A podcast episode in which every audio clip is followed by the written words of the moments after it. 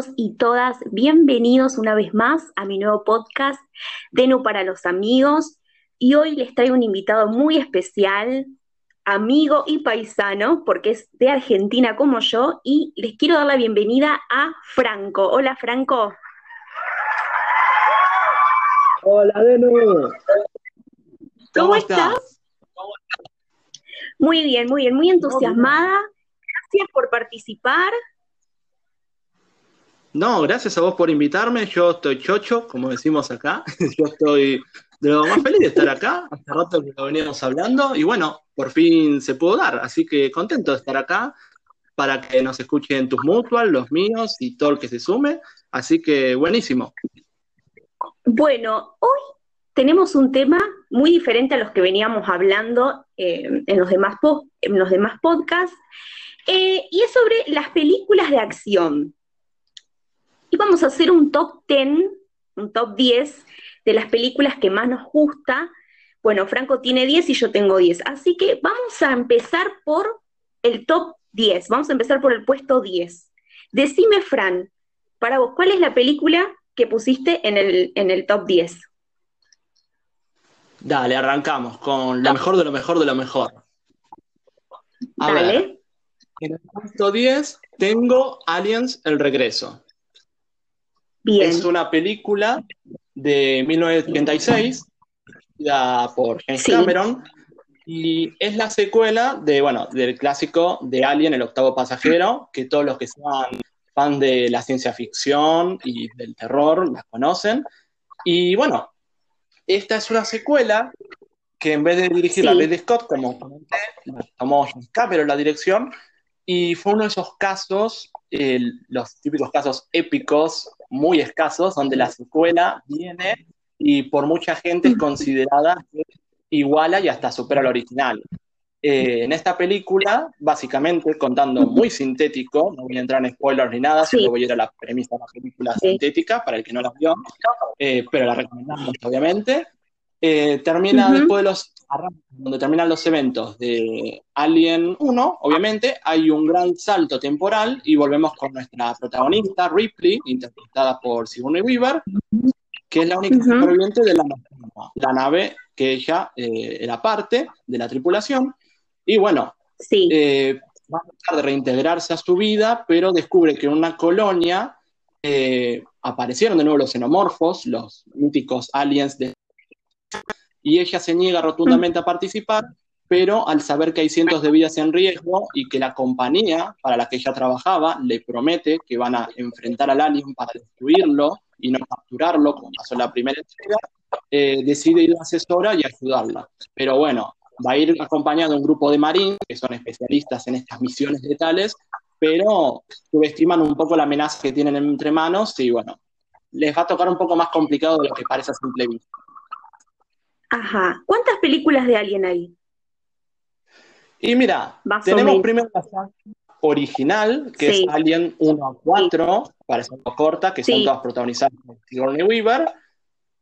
Y después tenemos dos precuelas que se mandaron ahí la gran Star Wars o El Señor de los Anillos, de ser películas que cuentan los eventos previos a la primera, que son eh, Prometeo y Alien Covenant, que hay ahí como un intento, por lo que dijo Ridley Scott, de verse tercera parte que cierre esa historia, pero todavía no se sabe si va a pasar o no, porque la última no le fue muy bien en taquilla, entonces está como el, mm, vamos a ver qué pasa. Y ahora encima Disney tiene el control de Alien, entonces está dudoso qué va a pasar. Y después, bueno, hay dos crossovers, Alien versus Depredador 1 y 2, que son películas que conectan la saga de Alien con la de Depredador. No son consideradas así como canon, pero son buenas películas como para el que le gusta, para los que son fan de las dos sagas, es una buena forma de juntarlas. Bien, muy buena, entonces la recomendamos para los que no la vieron. Eh, bueno, en el mío, a ver, yo puse a Tom Raider.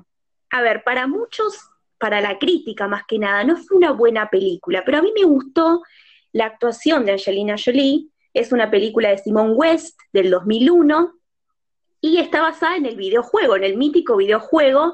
Entonces la película justamente trata sobre las misiones que se ven en el videojuego, ¿no? De, encontrar un artefacto que controla el tiempo, de misiones arqueológicas. Bueno, yo quería contar la curiosidad de que Angelina Jolie trabajó con el padre, John Boyd, y no tenían una muy buena relación. Y además, los productores, cuando la convocan Angelina Jolie, le pusieron condiciones. ¿Por qué? Porque Angelina Jolie tenía problemas con las drogas en ese momento.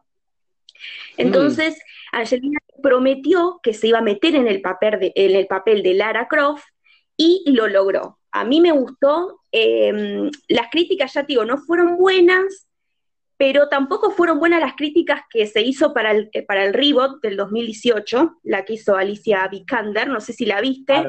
Eh, a mí particularmente, sí, este, a mí particularmente no me gustó Alicia.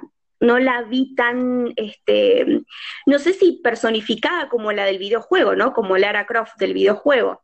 Creo que Angelina Jolie lo logró un poco más en cuanto a personaje. Mira, yo no puedo opinar por la parte de videojuego, porque admito que así como me gusta el cine, en los videojuegos no eh, a mí me gustó más o menos el remake y Alicia Vikander creo que hizo un buen papel, pero hay algo de Angelina Jolie que tenía eso, esa actitud badass o canchera, como decimos nosotros, tenía como una presencia en pantalla Angelina Jolie, hizo muy suyo el personaje.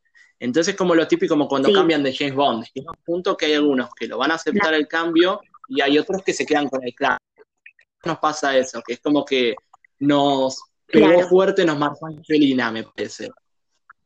Y aparte me parece que fue como una de las primeras películas eh, interpretadas por mujer, así tipo heroína, ¿no? Como superheroína de un videojuego, eh, porque en, esos años recién se empezaba como a, a ver a mujeres protagonistas en películas, pero no de acción. Entonces me parece que Angelina Jolie rompe ese esquema y también por ese lado puede ser que haya sido chocante para la crítica, ¿no? Y ahí después empiezan hasta el día de hoy todas las, este, las críticas machistas hacia algunas protagonistas femeninas de películas de acción y bueno. Así que bueno, vamos al puesto número 9. A ver, ¿a quién tenés en el puesto número 9? Bueno, vamos con un clásico, Arma Mortal. Bien. 87, dirigida por Richard Donner, como toda la saga, son cuatro películas de Arma Mortal, yo elegí la primera, la más mítica. Y bueno, esta película es sencilla en cuanto a la premisa, es básicamente dos policías, Riggs y Mortok, que son protagonizados por, interpretados, digamos, por Mel Gibson y Danny Glover, que el personaje de Mel Gibson es un policía joven y muy temperamental y muy arriesgado, que bueno, ha pasado por una tragedia personal de que perdió a su mujer, entonces corren ahí incluso como rumores al departamento de policía de que el tipo tiene tendencias suicidas, que es un loco de cuidado, y que es el contraste perfecto con el personaje Danny Glover, que es el policía ya cincuentón, que está esperando retirarse. Y bueno, yo creo que Arma Mortal es una película genial, porque fue una de las pioneras de ahí en el sentido de que creó lo que se llaman las body movies, que son las películas donde tenés una dupla protagonista, que generalmente son dos personajes muy opuestos. Y bueno, yo creo que es una película que equilibra muy bien la acción, el humor, todo lo típico que esperás del género, y también temas más heavy, más dramáticos, como esto de Riggs, de tener a un protagonista que está pasando por haber perdido a su mujer, de que tiene tendencias suicidas, de que lo único que queda es su trabajo de policía, y ver cómo esa amistad de los dos policías pasa de odio tremendo que no se pueden ni ver a esa amistad que, bueno, toda su historia ya, una saga de cuatro películas con una dupla que todos amamos ya gusta mucho las películas de acción que tienen eh, de trasfondo una historia este, conmovedora, ¿no? Que no todo sea tiros y tiros, que también haya como temas, digamos, que toquen un poco el corazón. Creo que eso fue lo que, más nos gustó a nosotros de, los 80s y los 90 que eran películas de acción que eran muy buenas en humor, en, en, acción y todo, pero que tenían un muy buen argumento además.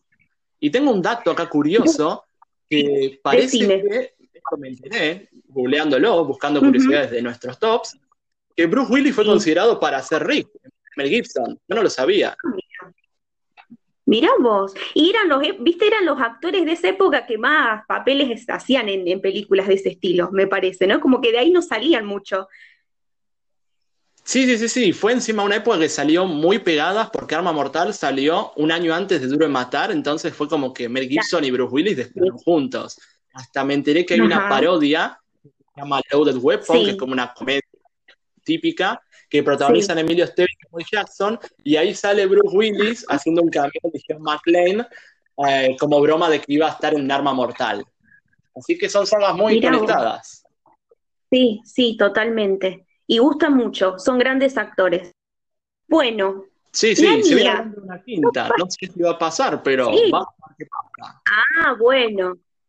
Que, que no la arruinen, aunque sea que estén, no sé, dos o tres actores originales, que no cambien los actores. No, no, no, no, no, que ya se lo intentaron en la serie y no, no sirvió mucho. No funcionó, no funcionó, no, no, no son como actores inolvidables, entonces reemplazarlos me parece, no sé, tendrían que ser muy buenos. Sí, son los míticos y eh, reemplazables. Sí, sí, tal cual. Bueno, en el puesto número 9, la mía está Tropa de Elite. ¿eh? Es una película brasilera del año 2001. El productor es José Padilla y la interpreta Wagner Moura, que es el mismo actor que hizo de Pablo Escobar en la serie Narcos. Esta ah, película está cargada de acción y eh, muy particular, una acción eh, a lo, podría decirse, a lo latino, a América del Sur, estamos hablando de Brasil, y más ni menos, de las favelas. Y esto, bueno, se trata de que eh, hay un batallón de operaciones militares, más conocidas como la BOPE, que se adentra en las favelas con una misión y está basada en un libro también de un psicólogo llamado Luis Suárez. Se dice que en el rodaje, durante el rodaje, el equipo se vio expuesto a robos, situaciones de peligro, eh, contraste, digamos, este, eh, de tiroteos, amenazas, censuras, bueno, de todo un poco, porque sabemos que la situación en, en las favelas de Brasil no es nada fácil grabar ahí. Ya vimos otras películas que se han grabado ahí este, pero bueno, yo la recomiendo, es algo diferente. Estamos siempre acostumbrados a lo americano. Bueno, esto es una producción brasilera. No sé si la viste vos. Mira, la vi hace muy poco, eh, pero que nada que ver. Yo estaba, estoy tratando, tema que nada que ver, estoy tratando de escribir un libro y para un personaje quería que sea brasileño. Sí. Y que sea de alguna fuerza especial. Y me enteré justamente del BOPE y empecé a investigarlos sobre el entrenamiento extremos que tienen, dicen que son la mejor fuerza especial de toda Latinoamérica, que son como de los más grosos del mundo, como los misiles americanos y demás, y me enteré por la película que existía y la vi como parte de disfrute y parte de investigar para lo mío propio, y la verdad que sí, me gustó mucho lo, realista que es y cómo te muestra la, violencia de las escuelas, que es un tema que a diferencia de las otras películas de este top, es un tema muy real y es muy, muy complicado. O sea, que como drama y como recomendable, la verdad, me sorprendió mucho. también salió Ciudad de Dios, también peliculón de, de, Brasil, que no sé si la viste, pero también la recomiendo, ya que estamos y hablamos de las favelas. Uf, esa la tengo pendiente, pero buenísima, dicen que es buenísima. No, yo quiero que la mire, Fran, en serio, te va a gustar mucho. Es muy fuerte, está, está buena, está buena. Yo creo que mucho más que Tropa es la Elite, pero no sé si está considerada película de acción, eso es lo que pasa, porque es más drama, eh, digamos, el drama que se vive en las favelas eh, desde adentro, eh, de los niños, bueno, de los niños delincuentes se puede decir, ¿no? De los menores delincuentes, así que es una peli, es una peli muy buena. Bueno, vamos al puesto número 8. ¿A quién tenés en el puesto número 8? A ver, tengo otra body movie, otra así de dupla legendaria. Esta es una película medio infravalorada, no es tan conocida, pero los que son fan de Bruce Willis creo que la van a ubicar. Se llama El último Boy Scout. Es una película del 91, si no me equivoco, que te muestra un detective interpretado por Bruce Willis que, bueno, el tipo es un desastre. Remite mucho a John McClane de estar así en el divorcio, de tener problemas de alcohol y demás, de ser muy depresivo, y le asignan un caso cuando muere su compañero, toma la posta así del caso que iba a investigar su compañero, y se mete en el caso de una chica, una bailarina exótica, digamos, que siente que la están acosando pero la asesinan, entonces su novio, que es un ex jugador de fútbol americano, que cayó las drogas por diversos temas que después se en la película, terminan siendo esta dupla improbable de, formada por Bruce Willis y Damon Wayans, que es divertidísima y bueno, tienen que investigar qué se debe ese asesinato misterioso de la novia del jugador y enfrentar un montón de conspiraciones de gángster y demás. Y yo creo que es una película muy, muy, muy buena, muy recomendable eh, lo que más se destacó desde el momento que salió fue el guion. Es más, que era un guion eh, tan reclamado que pagaron 1.75 millones de dólares, como una cifra tremenda, para comprar el guion, porque hay quienes incluso consideran que podía ser el guion para una película de arma mortal. Que da la casualidad que Shane Black, que para el que no lo conozca, la gente no lo conozca, es actor, director, guionista, tiene muchos laburos, es el creador de Arma Mortal, del guion de Arma Mortal. Y también escribió esta historia, ah. que la hizo porque perdió un amor, parece una pareja, y de esa depresión, después de un par de años de no estar trabajando, decidió crear el personaje del jugador de fútbol, y bueno, después fue incorporando al de Bruce Willis, y de ahí surgió toda esta película, que tiene sus cosas dramáticas, pero también es divertidísima, y es muy cómica, tiene muchas dosis de acción, y los típicos sí. como decimos, en el cine de acción, como dice Bruce Willis, las típicas frases de me tocas de nuevo y te mato, las típicas frases de los 80 y 90 Muy recomendable. Siempre terminaba. Sí. Tal cual. Y me enteré que esta película se iba a llamar Duro de Matar. Se iba a llamar Duro de Matar esta película. Y el productor de Duro de Matar le pidió a Jim Black si le podía ceder el título porque estaba haciendo esta película. Y le dijo que sí, que no había problema, y bueno, al final esta fue el último Boy Scout. Ajá, bueno, bien. Bien, mira qué curioso, no sabía eso. Si no la viste, te la recomiendo mucho. La voy a mirar, sí, sí, la voy a mirar. La voy a mirar porque me dio curiosidad esta vez. Eh, bueno, la mía, a ver, Lucy. No sé si la viste, interpretada por Scarlett Johansson, es una película francesa del año 2014. Y la dirección es Luke Besson, que ya vas a ver que en otros lados yo también lo puse en otras películas. Perdón si pronuncia algún inglés más, pero bueno, con los nombres y apellidos de la gente, por ahí a veces me, me trabo un poco. Eh, bueno, es una película. No está mal. no está mal, bueno, está bien. Vos me vos sabés un poco más. Por eso te invité. Pues. bueno, ¿Eh? lo que se puede. Eso. Bueno, eh, básicamente Scarlett Johansson hace de eh, una mujer que es utilizada como mula. Mula es aquellas personas que llevan droga dentro del interior del cuerpo para contrabando de un país a otro, para una mafia coreana en este caso. Y le introducen una droga muy potente, una droga de diseño, en bolsas de kilo, y que al reventar dentro del organismo provoca que ella tenga habilidades físicas y psíquicas, o sea, que se convierta en un arma letal, ¿no? Que va a buscar venganza contra sus captores. Y Scarlett ganó un, sí, ganó un Critics Choice Award como mejor actriz. Así que, bueno, las críticas son buenas en general, sobre todo la actuación de Scarlett, pero se desmintió una teoría que en la película eh, se dice al principio, que el ser humano utiliza un 10% del cerebro. Y no es verdad, está desmentido, nosotros usamos el 100% de nuestro cerebro. Así que creo que ese fue un dato como el más curioso y para despejar dudas, también porque cuando uno vio, bueno, cuando yo vi la película dije, ¿cómo el 10%? Me quedé pensando, digo, ¿y si usamos el, el, el digamos, el 100%? Que me convierto en un, me convierto en la protagonista de la película. ¿Viste? Un no, no, está ¿eh? En un supergenio, una supergenia. Pero sí, sí, no, total. Así que bueno, este, no sé si la viste. No la viste. Sí, la, vi. Sí, sí, ah, la, vi. ¿Qué te pareció? A mí no sé si me convenció tanto la parte de trama, porque me pareció muy curioso eso del 100% del cerebro y pensé que iban a mostrar más fuera de los poderes locos, que bueno, el que vea la película se va a quedar loquísimo viendo las habilidades que le dan a Scarlett, que es una genia en pantalla.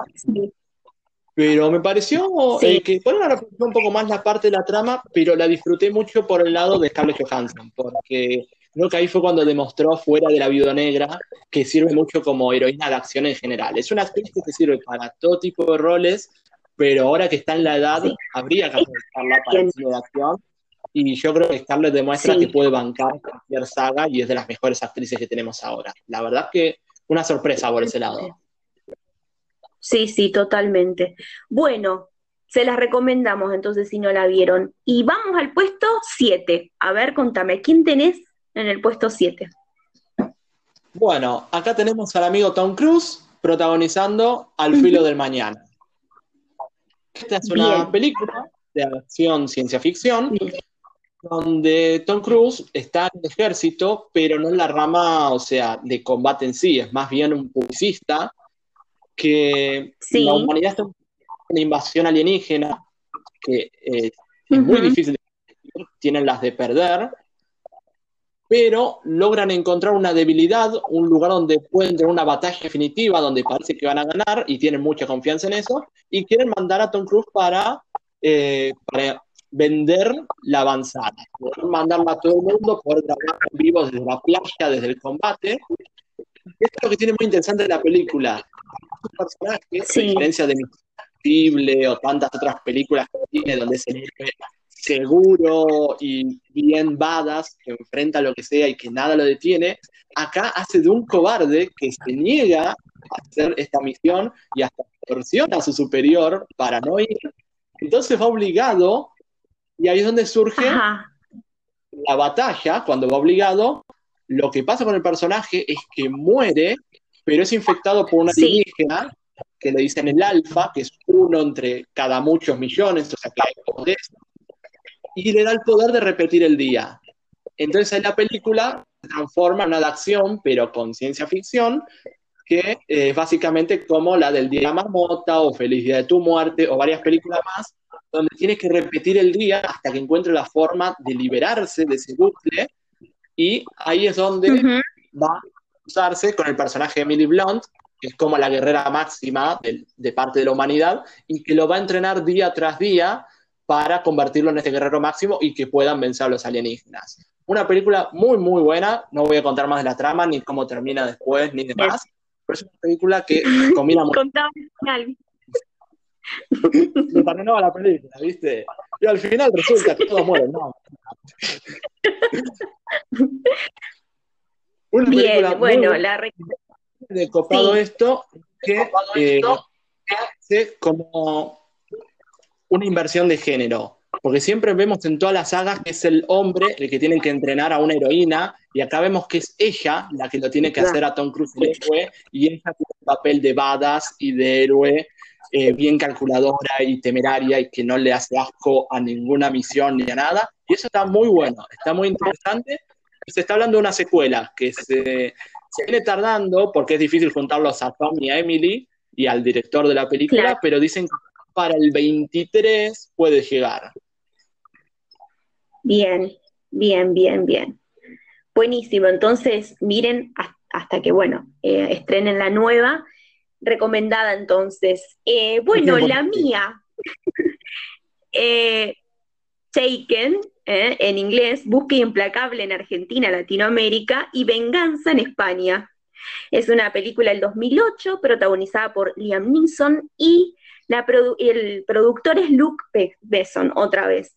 Em, bueno, eh, lo curioso de esto, bueno, se no tiene tanto de curiosidad en sí la película, una película de acción que, se destaca mucho por las coordinaciones que tiene Liam Neeson para pelear, las habilidades, coreográficamente quedan espectacular.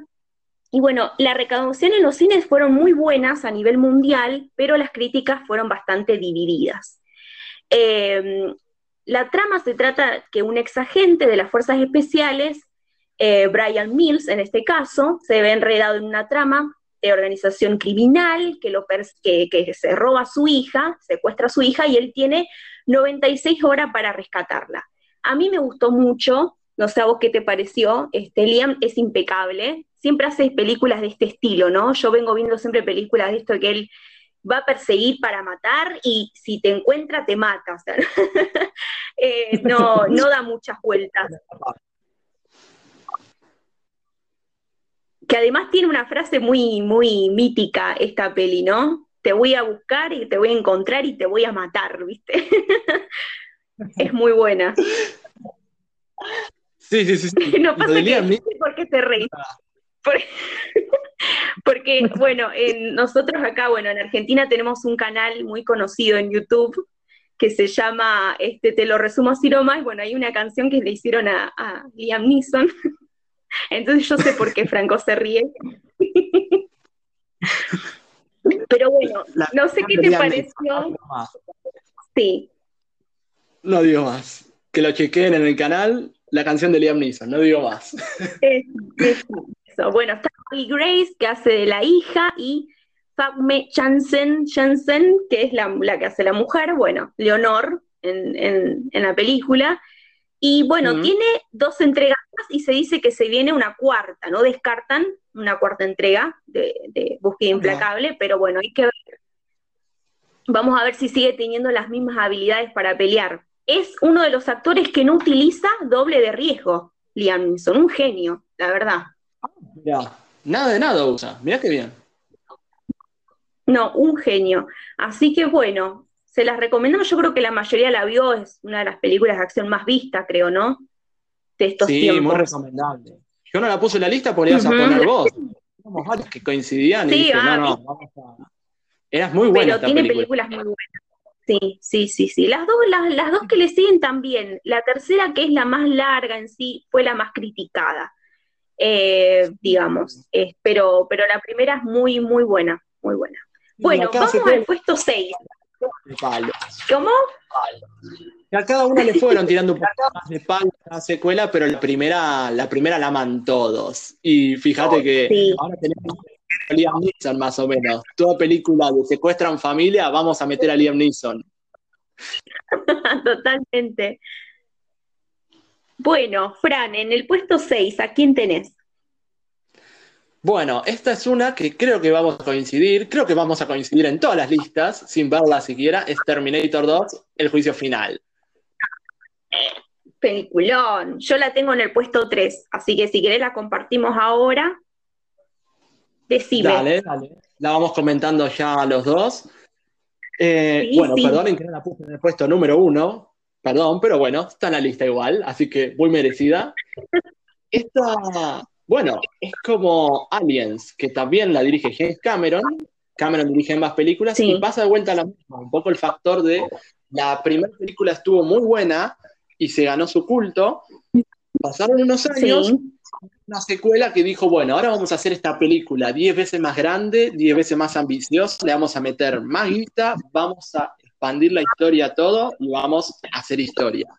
Y eso fue Terminator 2, que es una película que, bueno, hizo historia en todos los sentidos. Fue la película más taquillera. Bueno, no la más taquillera, pero una de las más taquilleras de la historia. Fue la más taquillera de las películas R, de las que son de 18 para más, para el que no lo sabe.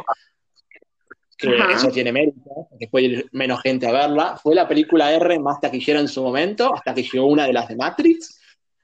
Eh, y bueno, una de las cosas más míticas de la película es eh, los efectos especiales que crearon de captura de movimiento para hacer al Temil, el mítico exterminador que tiene que enfrentar el Schwarzenegger, que es una máquina de material líquido, que fueron unos efectos revolucionarios para la época y fueron los que dispararon la tecnología de todo lo que conocemos hasta ahora. La película, bueno, muy sintético, para el que no lo conozca, no, sé qué está esperando, corra a verla. Es básicamente de, sabe de acción Terminator. La verdad que Terminator hay que conocerla, pero bueno, básicamente un Terminator hecho, eh, protagonizado por Arnold Schwarzenegger que tiene que proteger al futuro líder de la resistencia que va a enfrentar a las máquinas, donde las máquinas se rebelan contra los humanos. Se llama John Connor.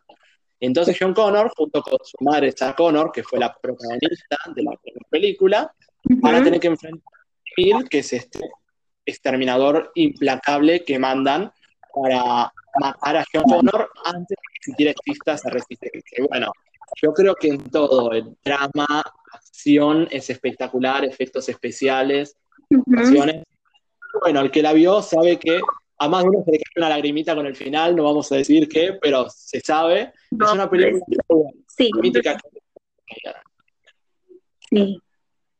Bueno, justamente ganó cuatro premios Oscar: maquillaje, mejor sonido, mejor efectos especiales y edición de sonido. Así que sí, la verdad que merecidísimo para la época, unos genios. Y aparte que al T-1000, que está protagonizada por Robert Patrick, lo obligaron a correr desnudo, con unos cuadrados dibujados por todo el cuerpo, no, en serio, para que después lo pase por la computadora y lo recreen digitalmente. ¿Viste esa escena mítica que él corre? Creo que es cuando lo corre Arnold, que sale con el, Terminator que sale en el auto, creo que salen del manicomio, que estaban, eh, que se escapa con Sarah ah. O'Connor. Sí. Esa, esa para mí era la mejor de la película. Bueno, y el final, ¿no? Pero esa parte que él, eh, que bueno, todo el líquido, el metal se, se une y sale corriendo y saca como, ¿qué sería la mano? Como una especie de gancho también, ¿no? De, de, de metal y los empieza a correr. Esa escena para mí, yo cuando era chica la vi, me daba miedo. Me daba miedo, me encantaba esa escena. Bueno, y la frase que se hizo popular y que se usó un montón de tiempo, ¿cuál era? La frase de Arnold. Hasta la vista, baby. Hasta la vista, baby, por favor. Una de las frases más recordadas de cine. Literalmente. Sí. El tipo tiene tantas frases podría ser un podcast de frases. A ese nivel llega el tipo. Un día te voy a invitar a hacer un podcast de Arnold, de todas las películas de Arnold, porque sé que sos fan. Sé que te encanta. muy fan. Los dos somos muy. Así que eso puede ser un sí, a mí me encanta. Aparte, en la vida real es un tipazo, es, un, es impecable. Se lo ha criticado por, por su papel en la política, pero realmente es, es un genio. Sí, la verdad que Arnold es muy admirable, se ve que es una persona muy buena, que ayuda a causas, así dar donaciones, le ha tirado palos a Donald Trump, el tipo no, no le hace asco a nada, es un ejemplo así incluso en el turismo, que da un montón de lecciones de vida sobre cómo luchar por las metas en tu vida, es muy admirable, no solo como estrella de cine, sino como ejemplo a seguir de pelear por los sueños. Yo lo banco mucho a Arnold por eso. Muy bien, muy bien. Bueno, en mi puesto número 6 está el profesional, León. Eh, también de Besson. Soy fan de Luke Besson. Me acabo, me estoy enterando que soy fan de Luke Besson. No, eh, no, es un productor muy bueno. Por algo elegí un montón de películas de él para este top. Bueno, es una película del año 1994, protagonizada por Jean Reno Gary Oldman y Natalie Portman.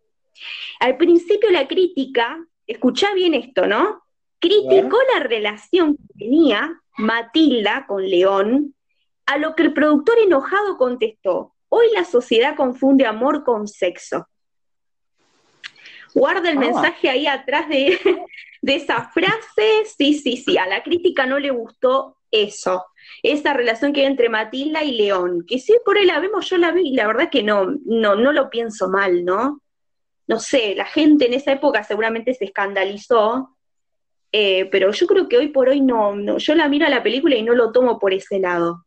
Este, pero bueno, está bien que el productor contestó de esa forma. Eh, yo lo veo más Sí, es polémico el tema un poco. Yo lo veo más como que hay una relación más de mentor-alumna, porque bueno, después contará bien cosas Básicamente como Jean Reno la toma de alumna en esto de ser asesina a sueldo. Y ves como que hay ciertas cosas Eso de que ella sí. Pero no sé si es necesariamente romántico, o puede ser la típica cosa, pero más inocente, de que como es una chica chica, no sé qué edad tenía Natalie Portman ahí, no sé si ya tenía. 11 años. Pero 11, años. Sí, sí. Tan chiquita, tan talentosa. Hace 11 años, yo creo que más que capaz lo tenía tipo de crush inocente o admiración de la persona adulta, pero que es como el típico enamoramiento infantil, pero una cosa inocente, pero no es correspondido ni nada aparte que en la, película, sí, aparte, aparte que en la película ella eh, básicamente está abandonada por su familia, ¿no? Que es un desastre. Eh, no mm. tiene la figura del padre, eh, viste, toda una complicación y se sentía muy sola y bueno, creo que lo vio, yo, como decís vos, lo vio como su mentor, ¿no? Como que lo admiraba, como que quería ser como él, se había encariñado también. Yo lo vi más por ese lado también, como lo viste vos. Sí, sí, sí, sí. Pero bueno, capaz somos muy inocentes y no nos dimos cuenta, pero yo lo interpreté por ahí. es verdad. Bueno, y vos sabés que antes de, de Reno estaba considerado este papel para Al Pacino, Robert De Niro y Mel Gibson. O sea que antes de él hubo otras opciones. Y este, si bien acá se estrenó en el año 1994, eh, en otro lado mejor dicho, acá en Argentina se estrenó en el año 1995, llegó un año después. Y ah, se dice, sí, se dice que los padres de Natalie Portman no querían que ella haga las escenas donde está fumando cigarrillos que también es muy polémico. Por eso, digo, hay muchas cosas acá que para la época es polémico y hoy también sigue siendo un menor de edad, no puede fumar, no puede usar armas, bueno.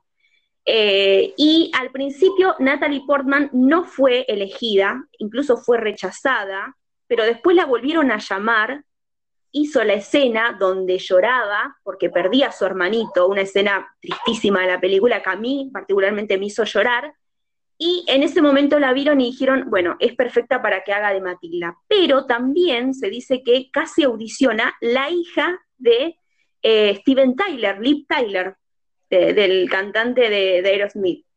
Sí, sí, mirá vos.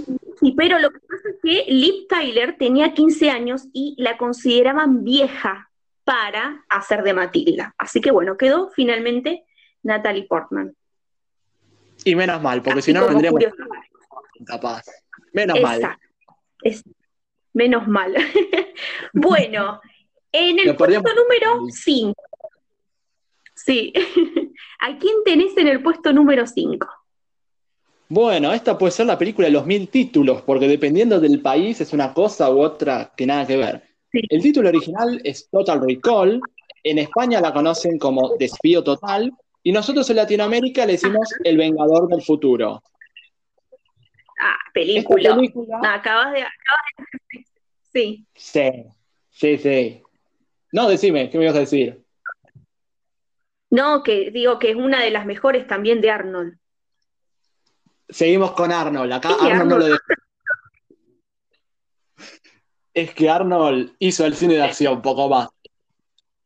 Sí, sí, totalmente. La película es de un futuro distante, no se aclara mucho de eso, pero es un futuro donde ya la humanidad eh, está expandida por todo el sistema solar, tienen como colonias en Marte y demás, y el protagonista, interpretado por obvio, es Wade, que está cansado de su vida rutinaria, trabaja en la construcción, está casado, tiene su mujer Lori, que está interpretada por Sharon y el hombre, como está aburrido, quiere salir de su, rutina, de tener algo de emoción en su vida, descubre un lugar que se llama Recuerdos, que es donde te dan vacaciones inventadas, que es que te implantan todos los recuerdos en tu mente, entonces te inventan esas vacaciones y puedes decir que te fuiste de vacaciones, que dijo a Marte, como pasa en la película, sin haberlo vivido, sino que vos ya tenés tu vacación ideal, porque te venden que ahí no tenés ni que te perdiste el vuelo, ni tenés tráfico, ni tenés el clima que se larga y no puedes salir, no tenés ningún problema en las vacaciones. Y encima puede ser didáctica, de que puedes inventarle la trama que vos quieras, por más inverosímil que sea. Es como vivir dentro de un libro. Entonces le venden este sueño, que es un golazo, pero algo falla, y se cree la historia que le vendieron de que había elegido unas vacaciones donde iba a ser un agente secreto. Pero entonces empieza a descubrir cosas que con su vida real y se empieza a crear toda una duda de si todo lo que está pasando a lo largo de la película va a ser que está pasando en serio y hay algo escondido detrás o solo está atrapado dentro de la vacación que le vendieron. Ajá. Es una película muy buena de acción, ciencia ficción y espionaje, podría decirse, con un argumento muy bueno. Arnold hace muy buen papel. Está dirigida por Paul Verhoeven, que es el que hizo también Robocop, Starship Troopers, Bajos Instintos, muchas películas muy conocidas. Fue una de las películas más caras en su momento. Eh, la iba a dirigir David Cronenberg, que es el que hizo La Mosca, pero al final dejó, pasó por un montón de guionistas. Y Arnold, como iba a ser Robocop, no quedó, pero iba a ser Robocop, llamó a Verhoeven después de ver lo que hizo en Robocop, que le encantó lo que hizo en esa película, y le dijo, venite vos y venite tus amigos, porque se llevó al director de fotografía, los defectos, a todo el mundo, y de ahí salió esta película, que la verdad que es muy, muy buena en todos los sentidos, muy recomendable, y hasta tiene cosas de similitud un poco con otras que van a venir después en tu puesto, después te vas a dar cuenta cuando la comentemos, pero solo voy a tirar una cierta escena de elegir una pastilla, y con eso ya dejo la pista. Muy recomendable la película. Bien. Genial, entonces. Sí, está, tiene como tres estrellas y medio en los rankings. Así bien de, de, bien puntuada, digamos, para mí. Para ver que las películas de acción en general no están bien puntuadas, ¿no es cierto? Después vamos a hablar de eso. ¿Qué te parece a vos? Pero bueno. Eh. No, a ver, porque vos la tenés también en tu ranking, y quiero que hables más vos porque yo sé que sos fan. Depredador, yo tengo a Depredador en el puesto 5, la de 1987. La eh, bueno, está protagonizada por Arnold. Yo creo que este top se tendría que llamar Arnold. está protagonizada por Arnold. este, bueno, no sé, eh, yo sé que sos muy fanático. Yo te voy a hacer el chivo, pero Franco escribió un libro hace poco, Noche de Cacería, eh, que a mí me encantó. Bueno, está, digamos, eh, ambientada, se podría decir, en, el escenario de Depredador, ¿no es cierto? O sea, es como una historia eh, tuya inventada sobre la historia de Depredador. Este, así que por eso quiero que vos me contés un poco más, ¿qué te parece? Eh, ¿Querés que empiece por la historia o por la película? ¿Por dónde quieres que vayamos? Por donde quieras, contame qué te pareció la, la, película y después por qué te inspiraste para tu historia. Dale, perfecto. Bueno, Depredador yo creo que es una de las películas de la infancia, aunque bastante violenta, no sé si habría que verla de chico, pero yo la vi, que es básicamente medio del estilo de Alien, de hecho se decía que era como una mezcla en su momento cuando salió de Alien con Rambo un poco, que acá Schwarzenegger interpreta al Major Dodge, que es el líder de un equipo de fuerzas especiales, que lo llama para una misión de rescate en Guatemala. Entonces tiene que internarse en la selva junto con su equipo y los acompaña Dillon, eh, interpretado por Carl Weathers, que el que lo conozca lo va a ubicar de la saga de Rocky haciendo Apollo Creed, o ahora en la serie de, Mandalorian, que también hace uno de los compañeros de mando. Y tienen que ir juntos a esta misión de rescate, que en principio parece una cosa de rutina, una película de acción estilo comando, pero empiezan a da poco intentar matar a los miembros del equipo de arte invisible, indetectable, que no saben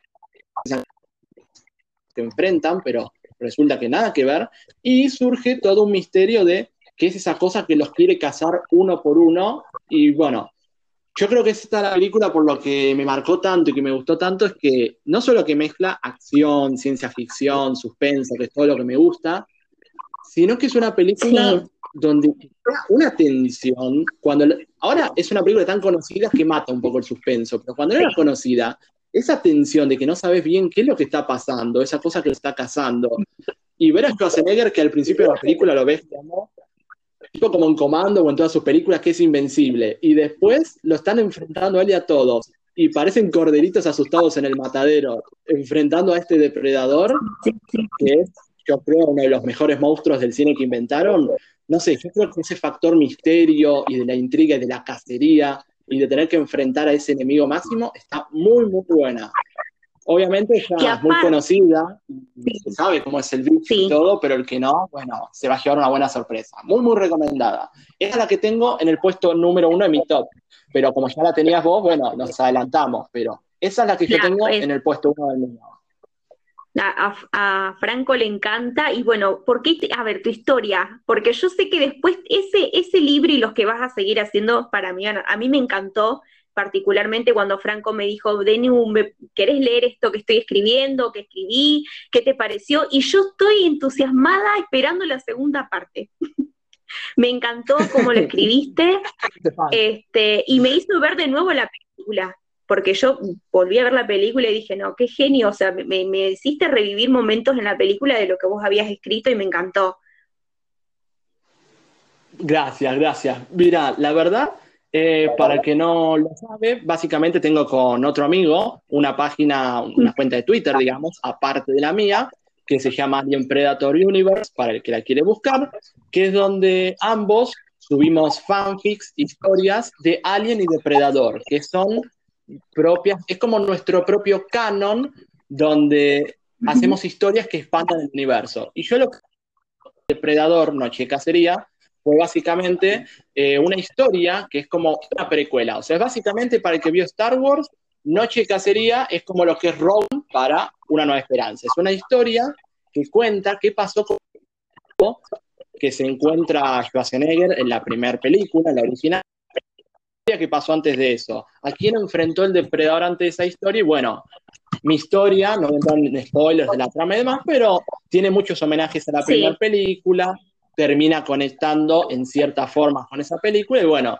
tengo nuevas historias planeadas, así que al que le interesa, nos puede seguir en esa cuenta y yo le voy a compartir la historia y se vienen nuevas historias. Sí, sí, sí, genial. No, no, la verdad que dos genios, Álvaro y vos, dos genios. Y bueno, tratan de esto, de alguien, de depredador, al que le gusta, le, va a encantar lo que ustedes escribieron. Bueno, ya metimos, y en el puesto metimos chivo y todo. bueno, no van a entender, nosotros los argentinos así, no, metimos chivo, metimos propaganda, publicidad. Este espacio está publicitado por Alien Predator Universe. Tal cual.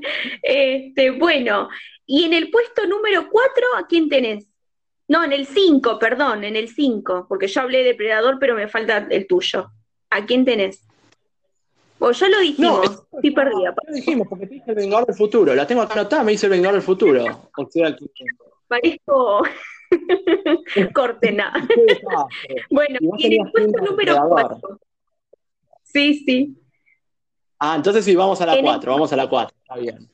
Sí, Bueno, 4 tengo una pareja explosiva 2, que si no también se conoce como Rush Hour, la original, y creo que en España es hora punta. Yo tiro todos los títulos, porque como nos escuchan de varios lados, el que no lo ubica un título, tiene otro. Bueno, esta es igual que Arma Mortal o El último Boy Scout, también una buddy movie, donde tenemos a los inspectores Lee y Carter, que los interpretan Jackie Chan y Chris Tucker.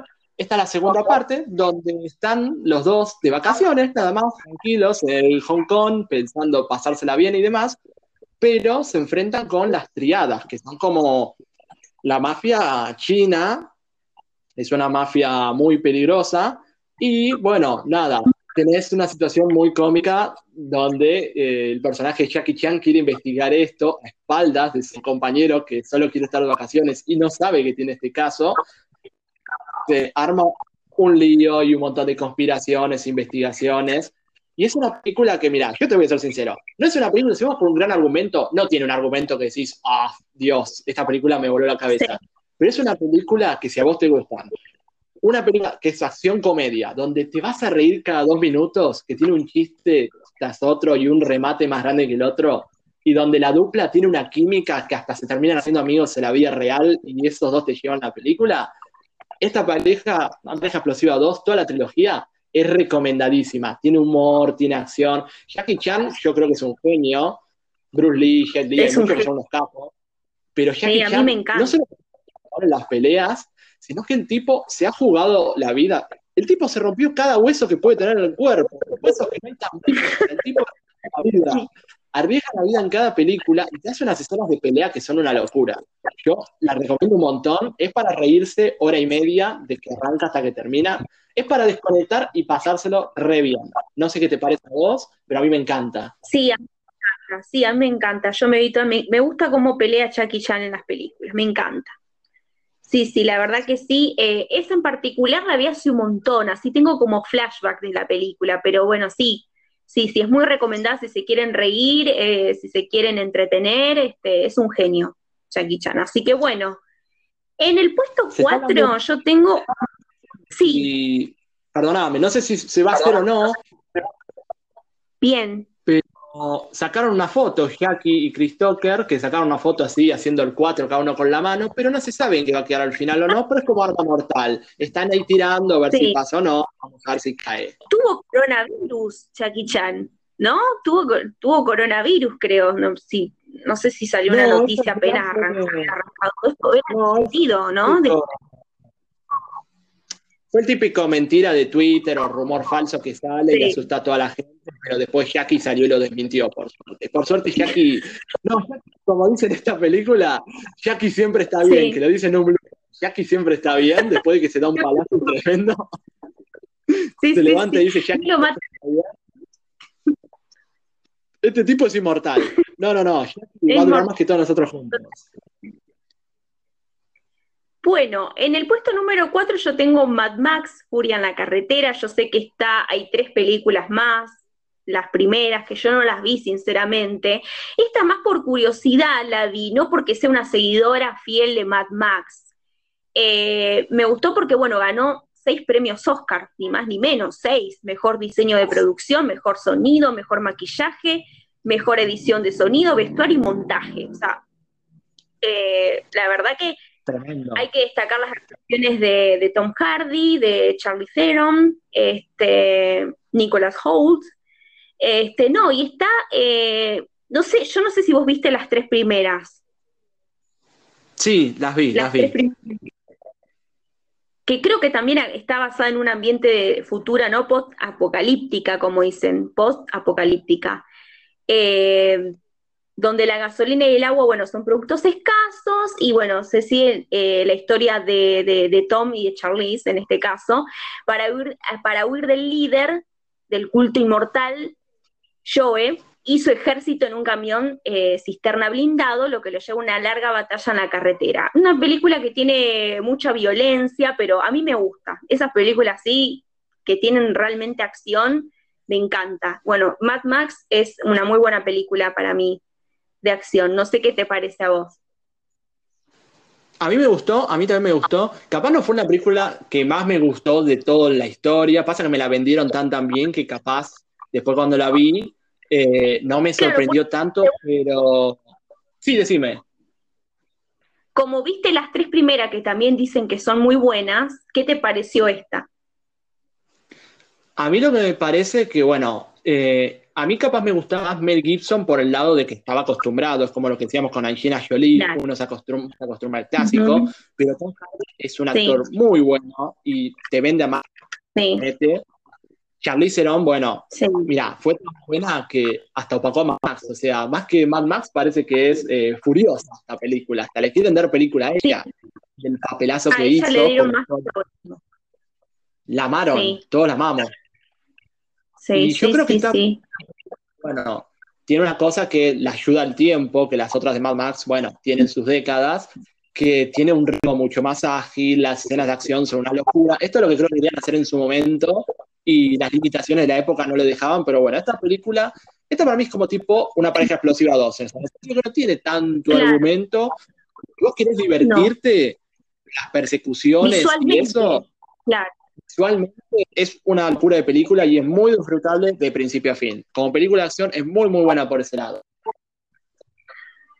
Totalmente. Bueno, yo tenía en el puesto número 3 a Terminator 2, que ya la comentamos. ¿A vos quién tenías? ¿A qué película pusiste en ese puesto 3? A ver, en el puesto 3 hice un poco de trampita, pero yo googleé y dicen que cuenta, así que yo la puse. Indiana Jones y la última cruzada. Ah, Indiana Jones, legendario, sí, sí, sí, totalmente, peliculón. Bueno, esta es, sí, es la tercera de la trilogía de Indiana Jones, porque bueno, todos hacemos de cuenta que la cuarta no pasó. Pobre cuarta, no le gustó mucho a la gente. Esta es la tercera película. es la tercera película de la saga. Eh, salió en el 89, está dirigida por Spielberg, como todas las de la saga hasta ah. ahora. Y está ambientada en los años 30, poco antes de que empiece la Segunda Guerra Mundial, un par de años antes. Y básicamente la historia, así muy sintética, es de Indy, que bueno, todos conocen al famoso arqueólogo Indiana Jones. Esta vez tiene que salvar al padre, interpretado por Connery, porque estaba en una eh, aventura, en una investigación arqueológica para encontrar el cáliz, la copa que era de Cristo. Entonces el padre desapareció en esta investigación e Indy tiene que rescatar al padre y encontrar esta copa mientras tiene una carrera contra los nazis, como en la primera también, que es algo que se repite de la 1, que vuelve a enfrentar a los nazis. Y es una película, primero que nada, como creo que todas las que pusimos en este top, que son llenas de humor, de acción, de diversión. Es una película que arranca y termina y no te da respiro, que, o sea, no llega un momento que te, abur que te aburrís, que yo creo que te deja enganchado y no te querés levantar hasta que termina, como mucho del que hace Spielberg, que sabe hacer muy bien acción y aventura. Y encima esta película es una muy importante para Spielberg, porque él contaba en un documental suyo, ahora no recuerdo el título, pero es un documental que salió hace un par de años sobre la vida y carrera de Spielberg, que, que tenía una relación medio distante con el padre, medio peleados, tuvieron varios años, y esta película es justamente lo que tiene mejor, que Indiana y el padre están peleados, distanciados hace mucho tiempo, y tienen que hacer eso, tener toda la acción, la aventura, pero también tener cosas emotivas del padre e hijo tratando de reconciliarse, de tener ese vínculo de vuelta. Como curiosidad, bueno, John Connery y Harrison Ford hacen de padre e hijo, pero John Connery solo le lleva 12 años a Harrison Ford. O sea que no sé si Harrison se veía más pibe de lo que era, o John Connery lo luquearon para verse más grande, pero fue una cosa muy loca que todo el mundo dice, 12 años, pero una película muy divertida, fue un taquillazo, fue la película más taquillera de su año, la más taquillera de la trilogía, la crítica la amó, pero es una película muy, muy amada y muy importante para Spielberg por eso, como que le A mí me encanta, no sé qué te parece a vos, Indiana. A mí me gusta también, me gusta la trama, me gusta visualmente, me encanta Harrison Ford y bueno, qué, hablar de, Steven Spielberg, ¿no? Un genio, un genio. Así que sí, yo creo que todo, si decimos, les recomendamos, es como, no sé, no, si no la vieron, no, no son dignos de estar escuchando este podcast. Corran, vayan a verlas y después vuelven. bueno, eh, yo en el puesto número 2, porque el 3 dijimos que tenía Terminator 2, en el puesto número 2 tengo a Matrix, ¿eh? producida por las hermanas Wachowski. No sé si lo dije bien, un apellido difícil, Wachowski. Eh, ¿Cómo? Que creo que son Wachowski. Wachowski, sí. Wachowski, algo así, sí. bueno, esta película que se estrenó en el 99, que está interpretada por mi amado Keanu Reeves, que lo amo con toda mi alma, y Connie Ann Ross. Bueno, esta película muestra el concepto clásico de la filosofía, ¿no? Eh, sobre si el mundo real es real o ficticio, haciendo referencia al mundo de las ideas de Platón. Eh, para el año 2021, yo tengo esa fecha, pero no sé, se espera una cuarta entrega hay mucho hip porque ya vimos que están grabando, eh, que estaban grabando incluso antes de la cuarentena, pero algunos dicen que para el 2022, otros dicen para el 2021.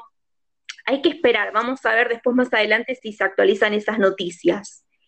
Pero bueno, esta película estuvo pensada antes para que le interpretara Johnny Depp, Johnny Depp, ni más ni menos, para que haga de Neo. Ah. Y también, sí, para que haga de Neo. Y también a eh, Iwan McGregor, McGregor, McGregor, perdón, Brad Pitt y Leonardo DiCaprio. ¿Qué? No, McGregor, sí, sí. Te estaba tirando la apellido. Había Obi-Wan.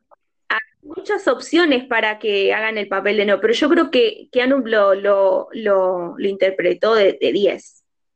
No sé qué pensamos.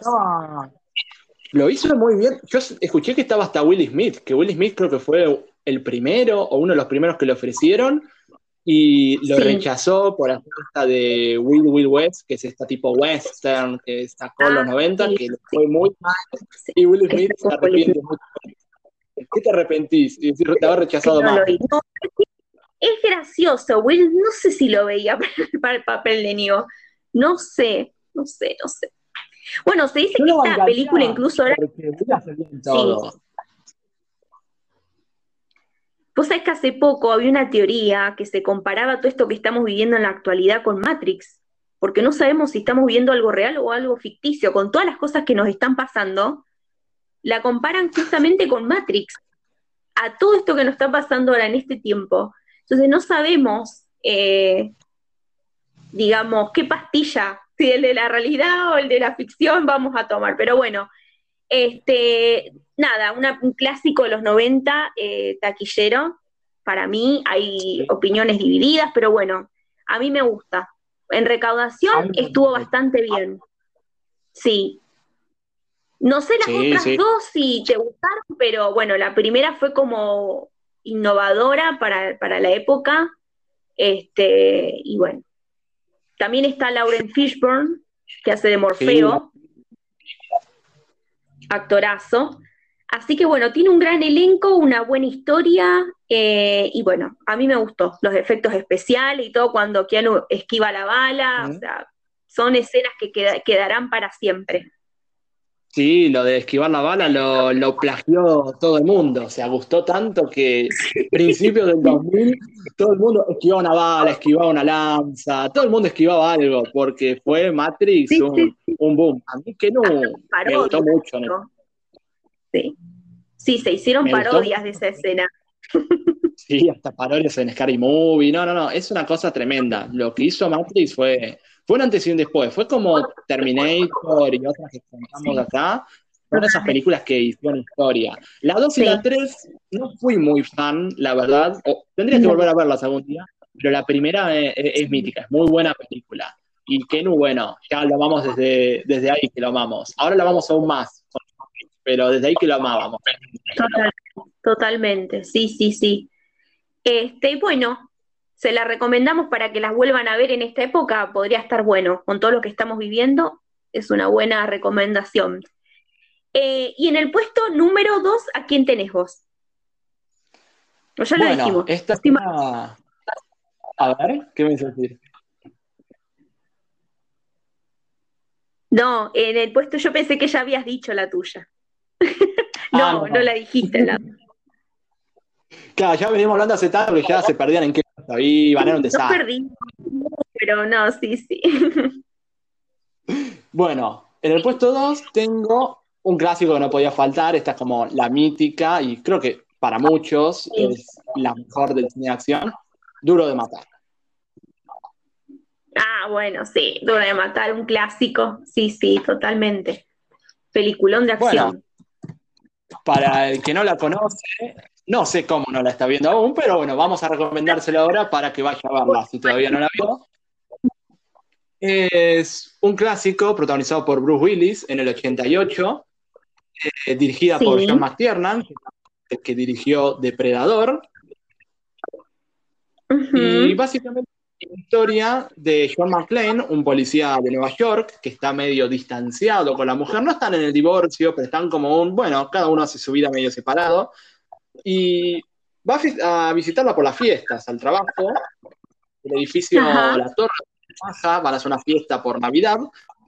Y el hombre va, y bueno, acá es donde salió la mítica frase que después describió a toda la saga de eh, el hombre en el lugar equivocado, en el peor momento, porque cuáles son las chances de que vas a pasar las fiestas con tu mujer y te caen unos terroristas alemanes. Bueno, pasa y se le puede varias veces más de una Navidad. Solo a John McClane le pasa eso, de que no puede pasar la fiesta. De ahí salió la frase, que así pasa la Navidad como pasa el Año Nuevo. Sí. sí. Es una película que, bueno, eh, se nota que también hizo McTiernan, que es el que hizo Depredador, porque justamente tiene eso. Que yo creo que esta película es la que rompió todos los esquemas de los 80, porque venían siendo como Stallone y Schwarzenegger, medio como eran los dos grosos que competían, y eran los dos, quién era el más musculoso, quién era el más canchero, quién mataba más gente, quién sí. el otro, pero como los dos muy, viste, como casi dioses, que los ves tan fuertes, tan invencibles, que te imponían mucho, eran Rambo y Terminator. Y con Duro de Matar tiraron por el lado contrario y decir, no, vamos a ser el héroe más vulnerable, el que va a ser más listo, va a planear mejor, los va a ir enfrentando a uno. Eh, vamos a hacer otro tipo de héroe más indefenso, pero que logre superar todo eso para demostrar a alguien con el que la gente se puede identificar más. Y Bruce Willis yo creo que fue perfecto eh, que tiene el carisma, tiene el talento para lo dramático, puede ser badass cuando quiere. Bruce Willis tiene como de todo. Como actor es de los mejores que hay del cine de acción. Antes tuvieron en cuenta un montón de actores. Arnold fue el primero de todos, pero hay rumores de que iba a ser el primero Comando 2. No se sabe si es verdad o no. Pero al final Arnold no quiso y supuestamente se readaptó todo y se creó Duro de Matar. Entonces rechazó Arnold y después fueron por Stallone, fueron por Mel Gibson, Clint Eastwood, Harrison Ford, Richard Gere, era una lista larguísima. Y fueron por Bruce Willis, que como era la de comedia de Moonlight, no le tenían ni cinco de fe, era como, para el comediante este de la tele va a ser. Y ahora Bruce Willis es un... Sí, es un gran actor, Bruce Willis. Vos sabés que en España la película se llamó La jungla de cristal. Ah, había escuchado eso de que le dicen la jungla de cristal. O sea, lo que pasa con el doblaje, de que de país pasa eso. Nosotros le decimos en Latinoamérica duro matar, que yo le dije re, convencido, porque encima es Die Hard.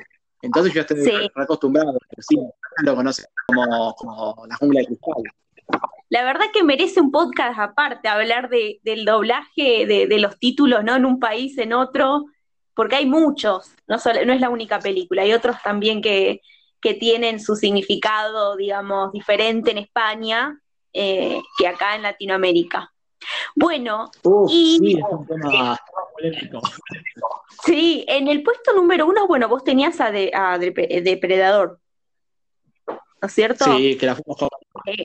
Sí, sí, sí, que la fuimos comentando. Bueno, la mía, así para culminar este top, es John Wick, ni más ni menos, la del 2014, la primera, interpretada por Keanu Reeves, y los productores son muchos. Está Basic Iwanik, David Lynch, está Michael Witherow y Eva Longoria, que me sorprendió. Creo que es Eva Longoria la, la actriz, ¿no es cierto?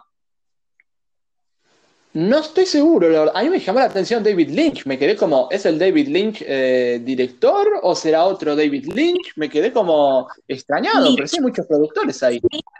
tiene muchos productores y eh, vos sabés que se inspiraron en las películas de anime y de artes marciales para hacer esta, esta entrega con Keanu Reeves. Por eso vemos coreográficamente eh, una estética parecida a esas películas de artes marciales. Y esta secuela, bueno, cuenta con una segunda y tercera parte, que no sé si la viste, que no fueron tan buenas como la primera para muchos, pero que se espera una cuarta para el 27 de mayo del año 2022. Vamos a ver qué pasa. Porque se decía que se estrenaba el mismo día que Matrix, ¿viste? Entonces con eso de los años todavía no estamos seguros. Sí, yo creo que iba a salir en el 21 con Matrix, y no sé qué pasó con la fecha de Matrix, la verdad, no estoy tan enterado, pero con John Wick pasó eso, que la retrasaron un año más, la mandaron al 22. Así que ya no hay día de que no.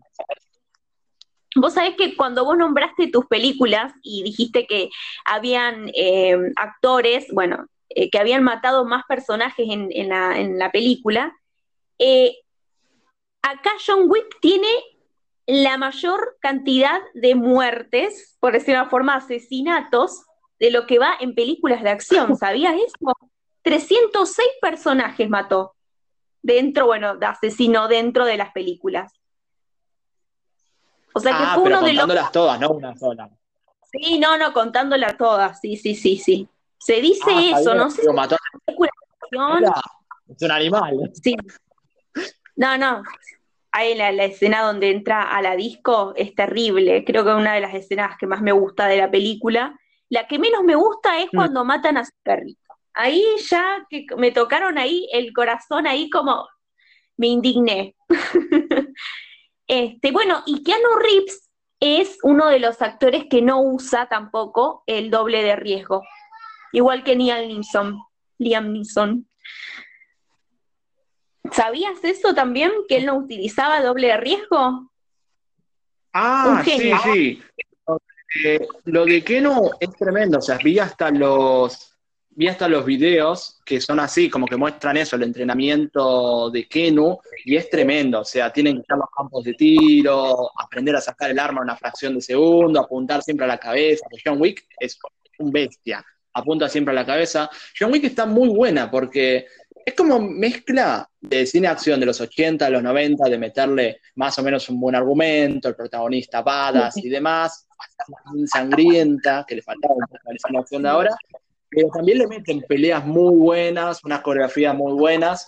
O sea, el que quiere hacer unas peleas que son brutales, persecuciones, tiroteos, todo, combo. O sea que esa acción pura y dura está muy dirigida, la fotografía, o sea que visualmente incluso. Es una, a mí la trilogía me gusta mucho y tengo muchas ganas de ver la, la 4. Espero que tampoco la estiren hasta, hasta matar la saga, que tenga la gracia, pero la verdad que la trilogía en la cuarta ya tienen que cerrar la idea de todo, digamos, ¿no? Ya como que te ahí, igual que Búsqueda Implacable, Shaken. Me parece que hasta una cuarta y hasta. Sí.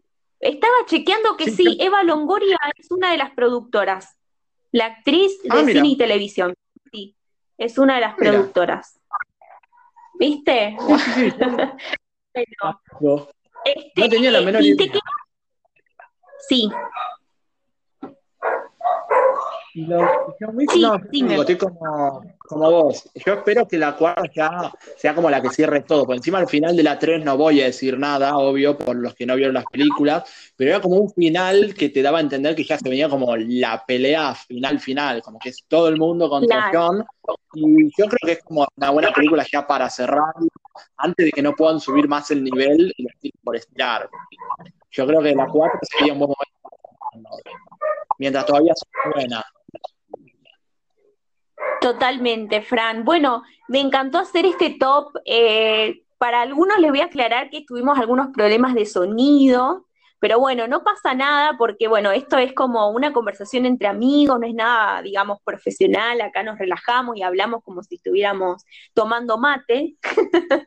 pero bueno, más que nada queríamos dar esta idea de que eh, hay muy buenas películas de acción que se pueden los que no lo vieron clásicos que se pueden volver a ver, que el que no lo vio lo vea, son películas eh, muy buenas. Eh, bueno, y seguramente que hay otras que no nombramos, y si alguno quiere en los comentarios cuando yo publique el podcast, me nombre algunas que nos ha faltado, que, consideran que son muy buenas también, están invitados a comentar. Este, así que bueno, montón. agradecer eh, por, por, bueno, por este podcast, por participar. Este, te espero en otro pronto. Dale, cuando vos quieras. Eh, hay un montón de películas que dijimos, no las ponemos acá porque, ah, no, no vamos a meter superhéroes, pues se puede hacer un top 10 de superhéroes, o hay otras que las podemos meter en ciencia ficción.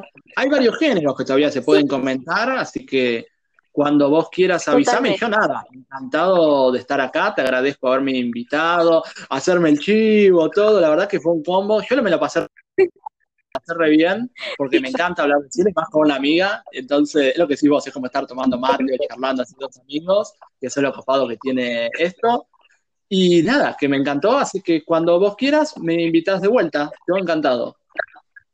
Dale, Fran, dale, te mando un beso grande, te espero en otro podcast y bueno, muchas gracias. Dale, un saludo para todos los que nos escuchan. Un beso.